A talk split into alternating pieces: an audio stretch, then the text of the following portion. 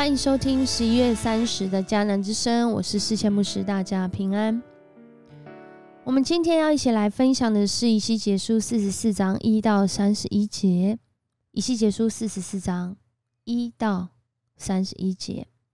而我们今天要祷告的经文，我觉得很回应啊，《以西结书》的这段分享。呃，在提摩太后书二章二十一节，大家很知道的一段经文，叫做。人若自觉脱离卑贱的事，就必做贵重的器皿，成为圣洁，合乎主用，预备行各样的善事。人若自觉脱离那卑贱的事，真的，上帝在今天这段经文就让我们看到，他竟然接纳这过去得罪他、敬拜其他的偶像。甚至把其他的偶像带来圣殿敬拜的以色列人们，甚至有一些人，他在这当中，他是有职分，他是有祭司职分的。然而，上帝让以西结领受意象，从这个新耶路撒冷圣殿开始，一直到上帝的荣耀回到圣殿当中，他也恢复这些人他们的职分。而这个恢复仍然是在上帝心意中进行的，并不是随随便便的。所以，人若自洁，脱离卑贱的事，就必做贵重的器皿，成为圣洁而合乎主用，预备行各样的善事。上帝让这些悔改来到他面前的人，他的子民，他告诉以西结说。我对你所说这个上帝殿中的这些一切典章法则，你要放在心上，用眼来看，用耳来听，并要留心殿宇和圣地一切出入之处，什么人可以进来，什么人不能进来，清清楚楚。当然，就是那些呃不是上帝子民以色列中的外邦人。哦，住在以色列人当中的外族人是不能够进到上帝的圣地、上帝的圣殿当中的。而我刚刚有说到，有一些人他们过去得罪上帝，随从啊这些异教敬拜那些偶像，甚至把他们那个偶像带回来，带到圣殿来敬拜哦。当然跟当时的那些王有关。而这些人他们可能有祭司的职分。上帝说：“他们没有办法，因着他们自己的罪孽，他们要担当自己的罪孽，所以他们没有办法再进前来就近上帝侍奉他。但是上帝没有把他们赶出去，或是直接杀掉他们，而是他让他们仍然有这样公职的机会，只是他们现在所做的是看守殿宇，办理其中一切的事项。”而在这里面，当然也有一些他们是过去持守，现在仍然看守上帝的圣殿。这群人被称叫做这个利未人撒度的子孙。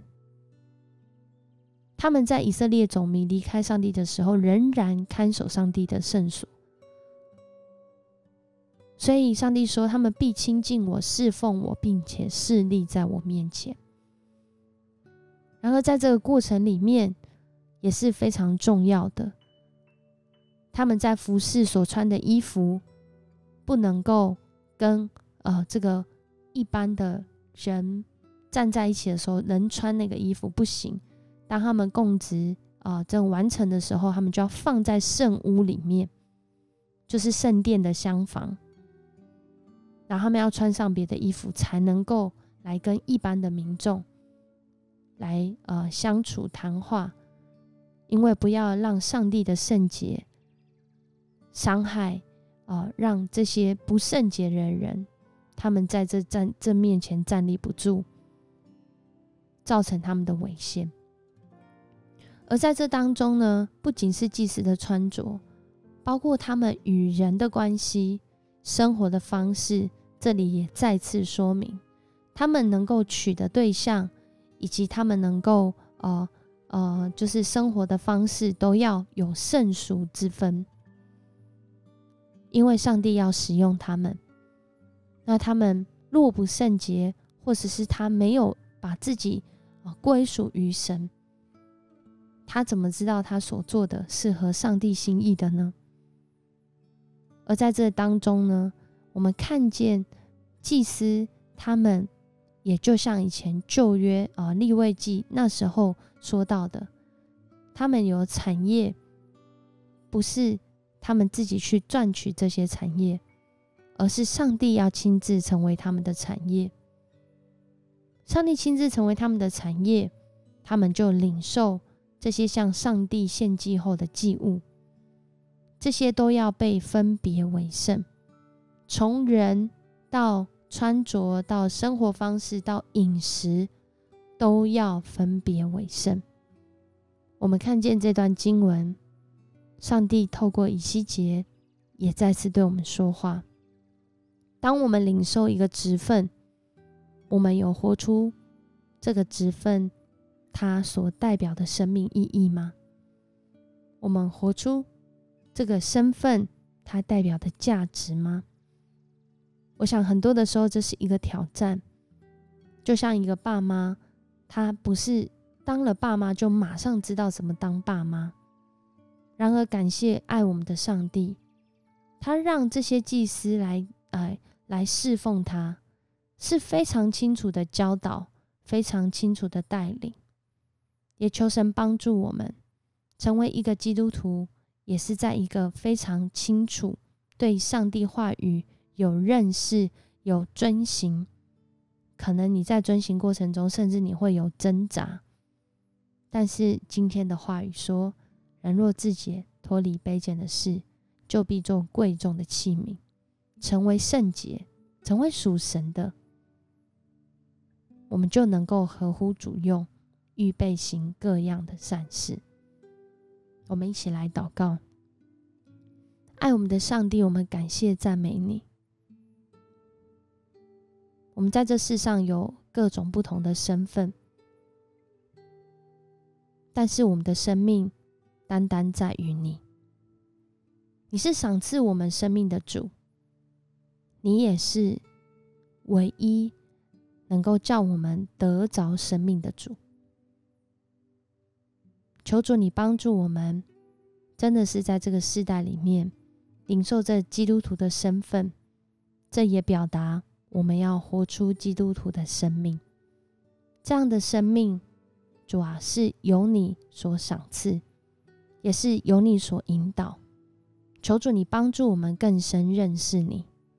好叫我们的生命活出属于你使用的样式，活出你创造的样式，活出你在这个世代里面给我们这特殊职分的样式，帮助我们在你的话语当中来成长，来回应主你所赏赐给我们的使命。叫我们不仅是自己要成为这贵重的器皿，更是能够预备各样的善事，叫人完完全全的来到你的面前。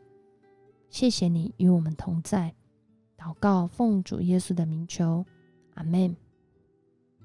谢谢你收听今天的迦南之声，愿上帝赐福你，成为他贵重的器皿，合乎主用。预备行各样的善事，我们明天见。